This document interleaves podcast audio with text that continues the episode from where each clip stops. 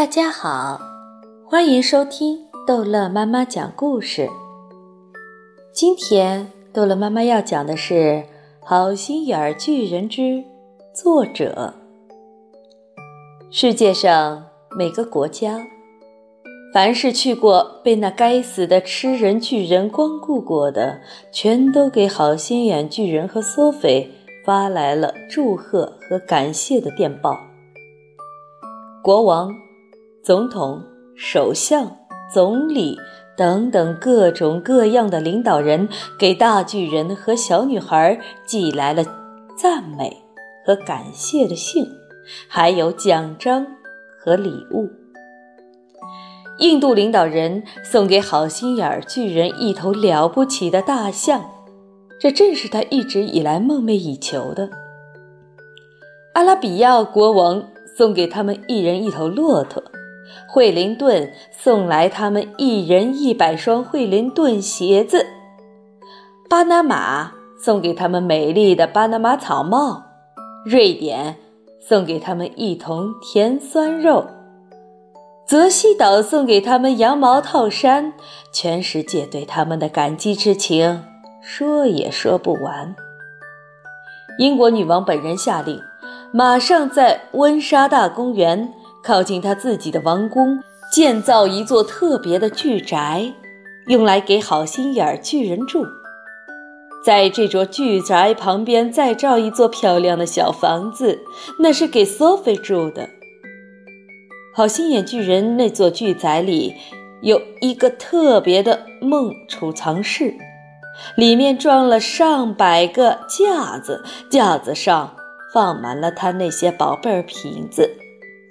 不仅如此，他还被封为王家吹梦大臣。他得到允许，在一年的任何一夜可以跑到英国的任何地方去，把他那些了不起的梦吹进孩子的窗子。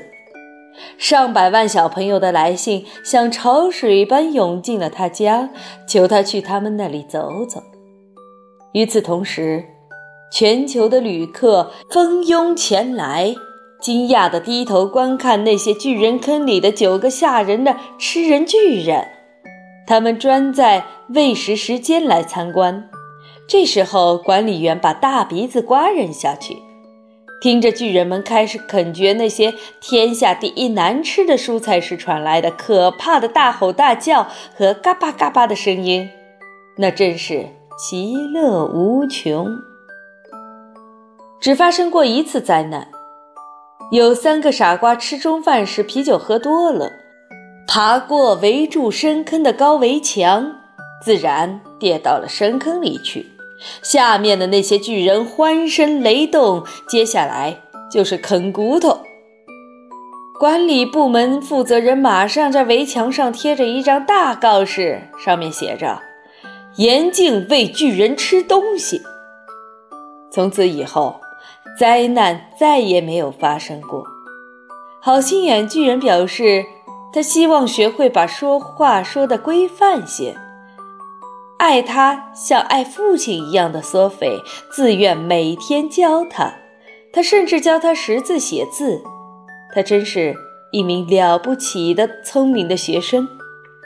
他空下来就读书，他成了一位了不起的博览群书的大读者。他读了查尔斯·根迪斯，他不再把它叫做炒肉丝鸡肝丝了的全部作品。他读过了莎士比亚的全部作品，名副其实的读了千部其他的书。他还开始写散文，讲自己过去的生活。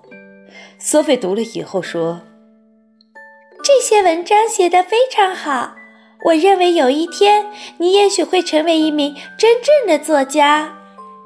哦，我太想了！好心眼巨人叫道：“你认为我能做到吗？”我想你能做到。索菲说：“为什么你不把你和我的事情写成一本书呢？”好极了！好心眼巨人说。我这就来写写看。于是他写了，他写的很用功，最后写出来了。